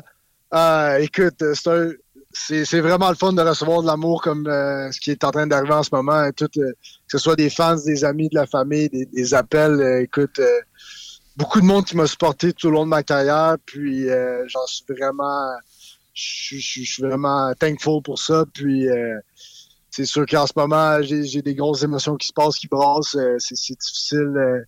De me dire que c'est la fin à ce niveau-là, mais il y a des, des belles choses pour la suite. Puis euh, j'ai hâte, je suis excité par les projets à venir. là. Ça fait déjà quelques temps que tu, tu as pris cette décision-là. On s'est parlé à bâton rompu. Tu l'avais annoncé. En tout cas, tu me l'avais annoncé comme ça. Mais euh, maintenant que c'est public, est-ce que tu réalises ou tu t'es quand même préparé à ça? Oh ouais, non, je, je réalise vraiment. C'est sûr que ça te frappe un peu plus là, quand ça, ça sort publiquement comme ça. Mais euh, j'étais prêt à faire ce, move-là, surtout qu'il y a des, belles choses qui s'en viennent. Puis euh, non, euh, je pense que le processus était déjà un petit peu fait. La journée où j'ai fait mon annonce là, à l'entourage du football, j'ai une petite puis, à, puis à ma blonde, j'ai une petite crise de panique la soirée même. Mais depuis ce temps-là, ça fait quelques jours que je me réveille de bonne humeur, fait que je pense que c'était la bonne décision. Qu'est-ce qu'on peut parler justement de tes dernières négociations? Tu sors-tu de là un peu échaudé, puis sans vouloir le taper sur la tête de la direction et tout ça, reste que il y a des négociations qui ont achoppé qui ont provoqué un peu les choses. Pour toi, est-ce que ça, ça te rend un peu amer? Ben, c'est sûr que c'était difficile. Euh, Il semblait pas avoir un rôle euh, significatif pour moi avec les Red Blacks, là, ou peut-être même pas de rôle du tout. Alors, c'était un petit peu compliqué, mais en même temps, euh, je pense qu'il y a une logique derrière le processus qu'ils ont fait. Est-ce que c'est la logique avec laquelle j'aurais voulu qu'il- que l'équipe s'en aille? Pe- Peut-être pas. Euh, Est-ce que je me retrouverais ici si c'était pas ces, ces négociations-là? Je ne sais pas. Écoute, j'ai tellement des belles opportunités devant moi que peut-être qu'on en sera au même résultat. Mais euh, c'est sûr que ça a été difficile un petit peu à avaler, les négociations, mais d'un autre côté, euh, d'un autre côté, j'étais encore en très belle relation avec euh, l'organisation. Puis, comme je te dis, il y a une logique derrière leur processus. Puis, j'en veux pas aux Red Blacks ultimement. Euh, puis, je suis content là, de, de pouvoir euh, passer à autre chose. Tu as 33 ans quand même. Euh, Pour certains, tu es encore assez jeune, puis dans la fleur de l'âge, sans dire comme ça. Mais euh, est-ce que tu as pensé à aller ailleurs? Est-ce que tu as eu d'autres offres? Ou pour toi, ça se passait à Ottawa et pas, pas ailleurs? Ah, ben, tu sais, c'est sûr qu'à la base, dans ma tête, ça se passait à Ottawa et pas ailleurs. Quand je suis tombé devant le fait accompli, j'ai vraiment considéré d'autres options. La première personne que j'ai appelée, c'est c'est mon, mon ancien coach Rick Campbell. Euh, je m'étais dit, si je joue au football, ça va être pour le fun, puis je sais que je vais avoir du fun à jouer pour ce gars-là. Puis, euh, écoute, on en est venu à un, consensus, moi lui, puis c'était très, très, très, très tentant de m'en aller à, à BC. Euh, mais il y avait d'autres choses en ligne de compte, il y avait d'autres opportunités qui étaient tout aussi excitantes, puis tout aussi le fun. Puis euh, ça a penché de ce côté-là. Je vais faire une annonce bientôt là-dessus. Mais euh, il y a certaines personnes, je suis sûr déjà, qui font un plus un, mais euh, euh, j'ai ben, j'ai hâte justement de dévoiler ça. Puis même d'autres petits projets. On parle d'un podcast, là, peut-être, avec un animateur de radio. En tout cas, j'ai. J'ai hâte de voir ça, ça va se concrétiser, tout ça. Ben, en tout cas, j'ai travaillé fort aujourd'hui, m'a dire une affaire. Ah ouais, lâche pas, lâche pas. mais euh, non, exact. Là, fait que c'est sûr qu'il se passe plein de choses dans ma tête, mais je suis dans une bonne place, je suis content, puis je suis très bien entouré pour vivre cette transition-là. 122 matchs, c'est un record de, de l'équipe. 448 plaqués. Euh, T'as euh, certainement plein de choses dont tu peux être fier, mais surtout cette Coupe Grey-là. Qu'est-ce que tu vas retenir euh, de ta carrière de 8 saisons avec Ottawa? Ah, écoute, il y a tellement de moments. Évidemment que la Coupe Grey, c'est un peu l'apogée de tout ça. Euh, je pense qu'une des choses dont j'étais le plus fier, c'est d'être le représentant des joueurs pendant quatre ans. Pour moi, ça a été un gros signe de respect quand tu as 70 hommes qui décident de, de mettre un peu euh, leur destinée dans tes mains au niveau de, de- des négociations pour leur carrière. Puis euh, j'ai été vraiment fier de mon rôle là-dedans. Puis évidemment, quand j'ai fait partie des, des, des, de- des succès de l'équipe, que ce soit pour la Coupe Grey ou même pour s'y rendre quelques années consécutives, ça, ça a été vraiment le fun. Puis euh, le, plus le fun, écoute, c'est les amitiés que j'ai créées dans le milieu. Euh, Il y a des gens, puis tu sais, quand j'ai pris ma décision, il y a plusieurs personnes qui ont été impliquées puis qui m'ont aidé à, à, m'aligner là-dedans. Puis, euh, comme je t'ai dit quelques secondes, là, je suis vraiment, vraiment bien entouré. T'as t'as un gars en arrière qui, est, qui est en train de se conter des histoires, mais euh, c'est là que tu te rends compte, justement, c'est à ce moment-là que c'est le, le monde près de toi. euh, c'est là que tu te rends compte de tout le sport et de l'amour que tu as autour de toi. là. Y a-tu un joueur, un entraîneur, quelqu'un qui t'a marqué d'une façon particulière dans ton passage avec euh, le Rough Rider, avec, euh, pardon, le Rouge et Noir? Puis est-ce qu'on peut parler également, remonter à, à- à tous ceux qui t'ont aidé dans ton pèlerinage pour atteindre justement les rangs pro? Ouais, je trouve que ce serait, euh, tu sais, d'en nommer un, ça, ça serait de faire ombrage à, tous ceux qui m'ont aidé. Écoute, j'ai- j'ai appris des, des- des meilleurs comme des pires. Hein. Des fois, la relation n'était pas toujours à ce que tu aurais espéré que ce soit, mais j'ai appris de tout le monde euh, que j'ai côtoyé dans le milieu du football. Puis euh, c'est sûr que Rick Campbell puis Marcel Desjardins qui m'ont donné mon opportunité avec les Red Blacks, puis qui ont, qui ont permis d'être le début de toute cette histoire-là. Je vais jamais oublier ça, mais il y a vraiment plusieurs euh, coachs qui m'ont frappé dans le milieu, que ce soit des coachs, écoute, euh, au secondaire, coach Bouvillier, euh, écoute, je, je peux pas commencer à, tous les nommer, là, parce que comme je te dis, ça, ça prend ombrage à du monde, mais euh, ça a été vraiment spécial. Puis ça a fait une, énorme différence d'avoir ce monde-là dans ma carrière. Puis ça m'a permis de, d'être, de, de me dépasser puis d'être un meilleur joueur puis un meilleur euh, leader à cause de ça. Si je remonte aux trois formations, euh, trois éditions, pardon, euh, du Rouge et Noir qui a atteint la finale, euh, la finale que vous avez gagnée en 2016, mais les finales participées euh, en 2015 puis en 2018. Est-ce que c'est la meilleure édition qui a remporté la Coupe Grey ou les deux autres où vous êtes rendu en finale? Vous avez quand même des éditions, euh, des éditions pardon, plus étoffées selon toi?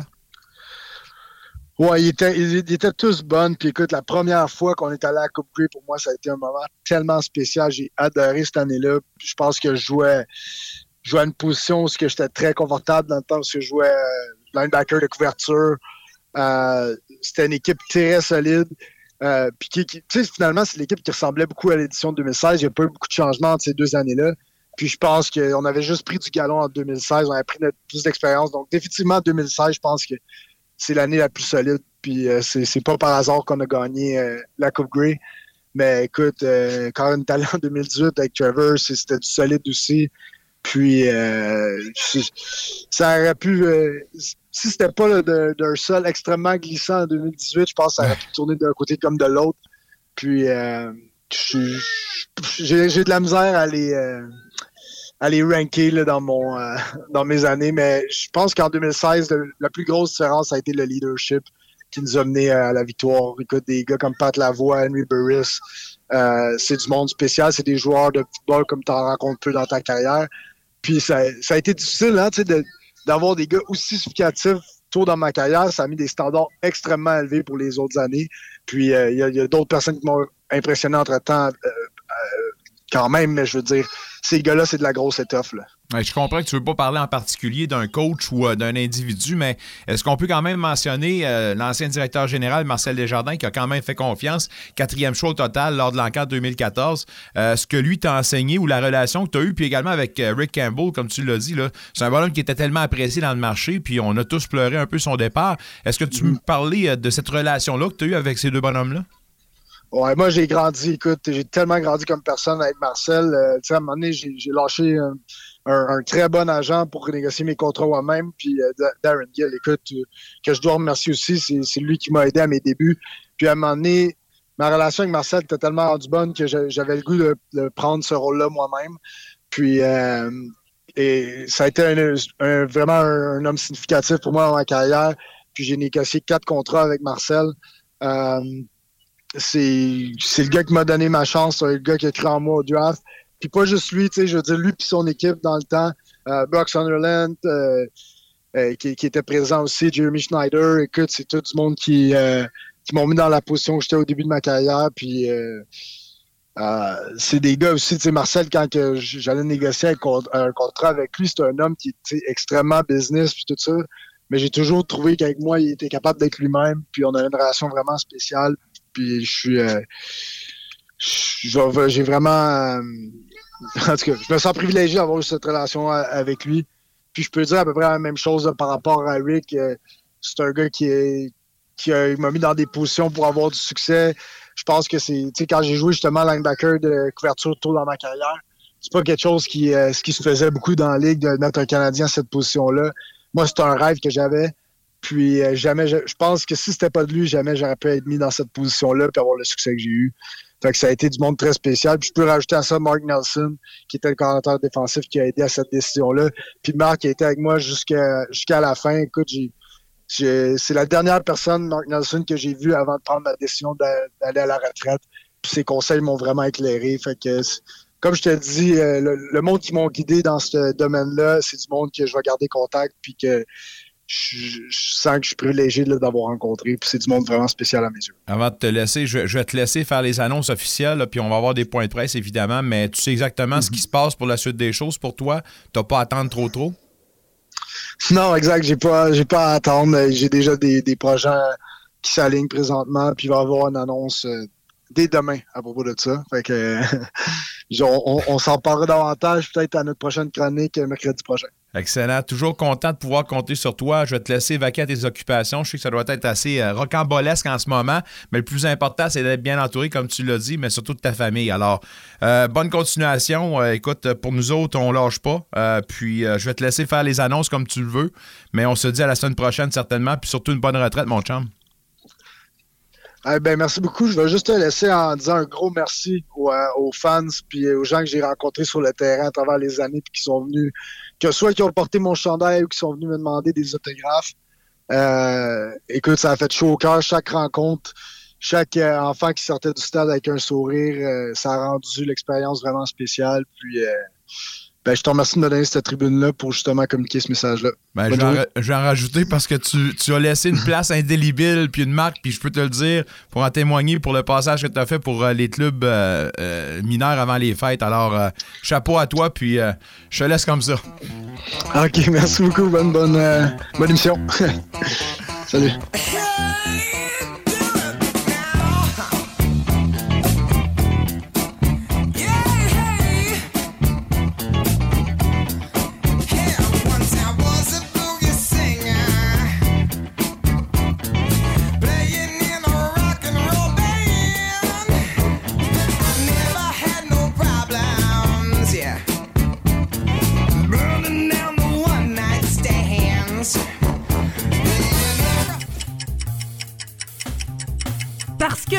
La chose la plus précieuse à conserver et parce que le temps, c'est de l'argent, C'est important de penser à un service qui vous fait économiser tout en ayant la tranquillité d'esprit.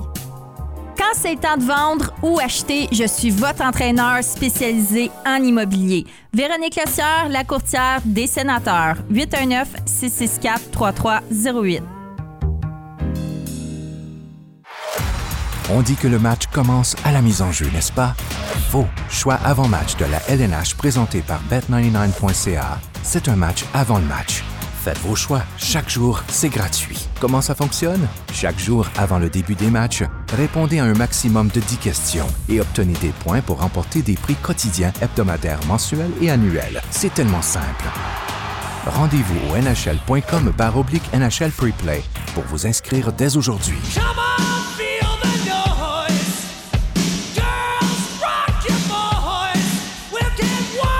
Salut, ici Thomas Chabot des sénateurs d'Ottawa. Vous êtes dans le vestiaire 94.5 Unique FM. Match ultime pour les GGs de l'Université d'Ottawa en hockey masculin. C'est ce soir que ça se termine contre la formation de McGill. Pas facile. Puis en plus de ça, les GGs sont toujours pour se battre pour une place en série. En ce moment, le dernier rang euh, qui est à leur disposition, mais doivent se battre contre Queens. Donc, on parle de ça et on parle du match de ce soir contre McGill. Mais avant toute chose, avec Pat Grandmaître, le coach de la formation ottavienne, faudrait revenir sur votre défaite de 4 à 1 contre Concordia. Match où vous meniez pourtant après 40 minutes de jeu, 1 à 0. Pourtant, au troisième 20, euh, tout s'est écroulé pour vous autres. Quatre buts sans riposte. Que s'est-il passé selon toi? Écoute, euh, on jouait un bon match. Euh, je te dirais que, pas qu'on était en contrôle, mais que c'était pas mal 50-50. C'était un bon match, près d'avance, puis on se défendait bien. on leur donnait pas grand-chose. Et puis, le premier but en troisième période semblait, un, briser notre confiance et deux, euh, donner de la confiance à Concordia. Euh, ensuite, une punition douteuse et un beau but en avantage numérique qui a fait 3-1. Et là, il, semblait là, ne plus avoir de vie sur le banc. là. Donc, euh, malheureusement, euh, 40 minutes, c'est pas là que tu gagnes une game, c'est 60 minutes. Et puis, on l'a vécu. Trois buts accordés euh, donc à Max Trépanier, euh, qui semblait avoir votre numéro à ce niveau-là. Est-ce qu'on peut parler de la couverture qui n'a pas fonctionné pour ce joueur-là ou tout simplement de la qualité de ce qu'il a été sur la glace en 20 semaines? Ben, je pense que c'est une des forces de Concordia, c'est qu'ils ont quatre trios qui sont capables d'amener de l'offensive. Euh, Trépanier, de- dans les, matchs avant notre match, il se retrouvait à jouer là, moins de, de 13 minutes par game. Il n'était pas sur leurs deux premiers trios. Et puis, euh, peut-être débloqué contre nous. Euh, euh, très beau jeu. Là. Il a fini pas mal les jeux. C'est pas nécessairement lui qui a construit les jeux. Il était à la bonne place au bon moment et il a été opportuniste. Sbaradlia, qui a été à son septième match, a quand même fait face à 39 lancés, 35 arrêts là-dessus. Qu'est-ce qu'on peut retenir de la performance de ton gardien? a été une très bonne performance. Euh, écoute, là, euh, peut-être qu'il voudrait avoir le rebond sur le, le- le deuxième but. Euh, mais le premier, c'était une passe euh, euh, d'un côté à l'autre de la glace. Il ne pouvait rien. Le troisième but aussi, c'était sur l'avantage numérique. Un, lancé sur réception là, qui n'a donné aucun, aucun temps de réagir pour lui. Un bon match, solide. Mais ce soir, on va retourner euh, JP Tourigny, qui était blessé le week-end passé. Donc, on va faire confiance à JP ce soir. Est-ce qu'on peut parler justement de lui, comment il va? Est-ce que peut, est-ce que ce qu'il peut vous donner ce soir? Euh, oui, il va, il va très bien. Euh, je pense que pour le match contre Concordia, il aurait peut-être pu jouer à 70 Là, Là, euh, il est pas mal plus proche d'être à 100% près. Euh, JP, ce qu'il peut nous donner, écoute, c'est un, un, un gardien but combatif. Euh, ses mouvements latéraux sont exceptionnels. Euh, Lui aussi, très bon à jouer la rondelle derrière son filet. Puis euh, McGill, c'est une petite glace. Euh, eux, ils amènent un échec avant là, de 2-1-2 avec deux joueurs. là. beaucoup, beaucoup pression. Fait que peut-être qu'il va pouvoir nous aider là, avec sa relance euh, euh, qui est excellente à JP. Dans la catégorie des matchs hyper importants, ben, tu viens de le dire, c'est ce soir que se termine cette saison-ci, toujours en train de vous battre pour une place en série avec euh, Queens. Euh, Parle-moi de la rencontre de ce soir puis du niveau de pression que vous ressentez dans votre vestiaire en ce moment, s'il y en a un. là.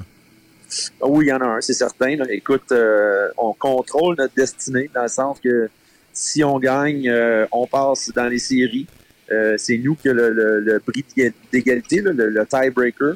Euh, si on finit égal avec Queens, euh, donc Si on gagne et Queens gagne, on passe. Si on perd et Queens perd, on passe. Euh, le seul scénario, là, vraiment, c'est si nous, on, on perd et que Queens vont chercher soit un point ou deux euh, à leur match euh, final contre Concordia, ben c'est là qu'on passera pas.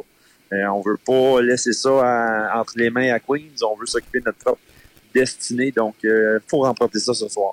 Euh, Parlez-moi de la rencontre puis de l'enjeu, puis euh, ben pas de l'enjeu, on vient de le, de le comprendre, mais je veux dire de ce que qui pourrait faire la différence pour vous autres côté offensif. Je pense que vous êtes quand même égal, là, grosso modo, 86 buts pour, 81 buts contre pour vous autres.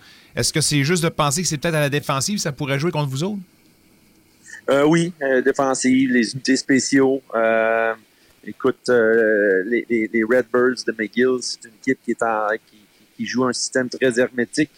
Euh, donc, on s'attend pas là, à un match de, de, de 6 à 4. Euh, ça devrait être un match proche qui va être gagné à la dure, d'après moi. Là. Ça va être en bas de zone, bon échec avant, prendre soin de, de notre zone défensive. Parle-moi de. Ben, écoute, je veux pas faire des bilans tout de suite, mais je veux revenir quand même sur le, le ménage à trois que vous avez eu au niveau des, euh, des gardiens. Est-ce Ouais. que ça, ça vous a permis une stabilité ou une instabilité? Je sais pas comment tu vois ça en ce moment.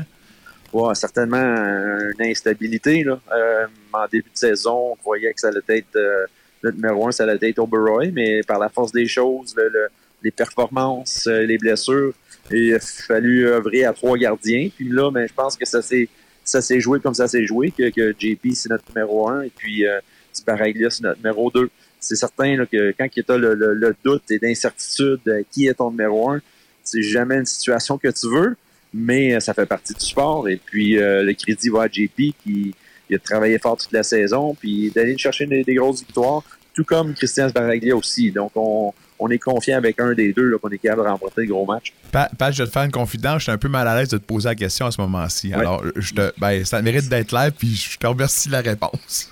Oui. Euh, Il n'y a pas de problème. on va être honnête, on se dit les vraies choses. Ontario Tech, McGill ou Carlton que vous affrontez en première ronde, si jamais vous passez en première ronde au prochain tour, euh, y a-t-il Ouais. une préférence dans ces trois formations-là? Non, c'est ces trois équipes qu'on est allé chercher. Euh, Carlton, on a deux victoires, euh, une défaite en prolongation. Ontario Tech, on a une victoire, euh, une défaite très proche et une défaite en réglementaire. McGill aussi, on est allé chercher une victoire, défaite en prolongation. Donc, on les a toutes battues. Trois équipes différentes. Euh, une, je te dirais, peut-être Carlton amène un peu plus d'offensive naturelle. Euh, je te dirais que les défenseurs de McGill peuvent être les meilleurs. Et puis le jeu d'équipe défensif de Ontario Tech est probablement le meilleur des trois. Fait qu'ils amènent chacun leur force et leur faiblesse. Si je te pose une question du champ gauche pour vous autres, y a-t-il un joueur que tu aimerais voir, pas en donner un petit peu plus, mais que tu penses qu'il pourrait faire la différence parmi les joueurs un peu qui jouent un petit peu plus dans l'ombre? Laissons faire les joueurs de pointe, là, mais des joueurs euh, Ouais, ouais. Plus, euh, plus outillés. Là. Ouais, je pense que euh, un joueur qui peut, pour nous, là, qui, quand on regarde nos victoires, quand que notre grand centre, Max Grondin, il joue bien, puis il joue physique, puis il gagne euh, plus que 50% de ses mises au jeu, euh, généralement, soit qu'on gagne ou qu'on c'est une game à, un but près, là, de, de, victoire d'un but overtime ou, ou quoi que ce soit. Fait que, euh, on s'attend à des grosses choses de Max, surtout que c'est une, petite glace, puis Max, c'est un gros bonhomme qui patine très, très bien, puis qui, aime le jeu physique. Donc, on va avoir besoin de lui parce qu'il devient dur à contrer là, quand il joue son, son, son match, euh, son vrai match à lui-même. Euh, J'ai pas le choix de te poser une question concernant le Super Bowl. Je me demandais juste de la perception. Est-ce que c'est un jour que tu célèbres et en famille ou en groupe? Comment ça se passe pour toi? Euh, c'est une grande tradition amicale. Écoute, euh, on fait ça chez, chez un de mes amis. Euh, malheureusement, avec mes, mes, mes jeunes garçons, là, je peux pas participer à la journée complète, mais pour te dire, il y en a là, qui, euh, qui se regroupent, puis ça commence au déjeuner le matin. Nice. Un, un brunch ensemble, ensuite euh, euh, une joute extérieure. Là, il fait pas beau, il mouille, là, mais d'habitude, c'est du ballon-ballet sur une patinoire extérieure, suivi d'un tournoi de poker, une game de la Ligue nationale. Je crois Oh, que les wow. Oilers y jouent cette année. Et ensuite, le fameux match Super Bowl, euh, tournoi de poker juste avant le, le- match de Super Bowl. C'est une grosse journée, toujours bien hâte. Et puis euh, cette année, là, une bonne chose pour moi, c'est que nous n'avons pas de match euh, de, lors du Super Bowl. Fait que je vais pouvoir y participer, pas à la journée complète, mais je vise, mettons, à arriver là, pour le, le- le tournoi de poker. Wow, ça semble être une maudite belle journée. Ta prédiction entre les Chiefs et les Eagles, y a-tu un club préféré pour toi? Écoute, euh, j'aime les équipes gagnantes. J'ai toujours la misère à, à- à- à miser contre une équipe gagnante. Euh, les Chiefs, là, ça fait quelques reprises qui, s'y rendent jusqu'au bout. Euh, ça l'aide qu'ils ont des blessés. Fait que là, ça me fait pencher pour les Eagles. Puis je suis encore indécis. Euh, D'ailleurs, pour notre partie Super Bowl, tu ne peux pas arriver sans afficher tes couleurs pour quelle équipe que tu prends. Fait que j'ai pas choisi si je vais être en rouge ou si je vais être en vert.